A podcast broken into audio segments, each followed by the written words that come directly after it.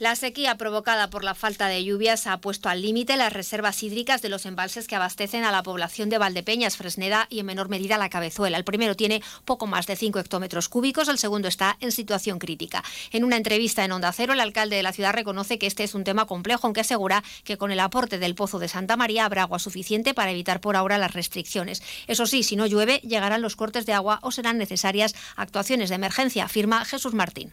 y lo que nos dé capacidad de aforo el pozo que creo que nos va a dar para sustancialmente eh, incorporar un 40% más de agua de la que viene del pantano de, de, Fresneda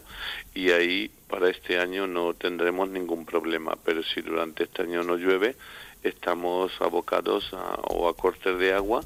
o unas situaciones de emergencia que tendrían que pasar por alargar el tramo de la tubería de la cabecera del Tajo hasta el pantano de Valle Hermoso en la Solana y de ahí volver a reinyectar agua al pantano de la Cabezuela. Martín prevé que el pozo de Santa María empiece a funcionar en junio o julio de este año. Solo son necesarias algunas inversiones como la instalación de una nueva bomba y la adecuación de ciertas subestructuras. El alcalde de Valdepeñas no quiere crear alarma, pero opina que es necesario ser conscientes de la situación. Nadie sabe cómo va a responder el pozo cuando se inicie la extracción cuando tenemos de ella, que pensamos hacerlo en junio y julio, pues no sabemos hasta dónde el pozo va a dar de sí.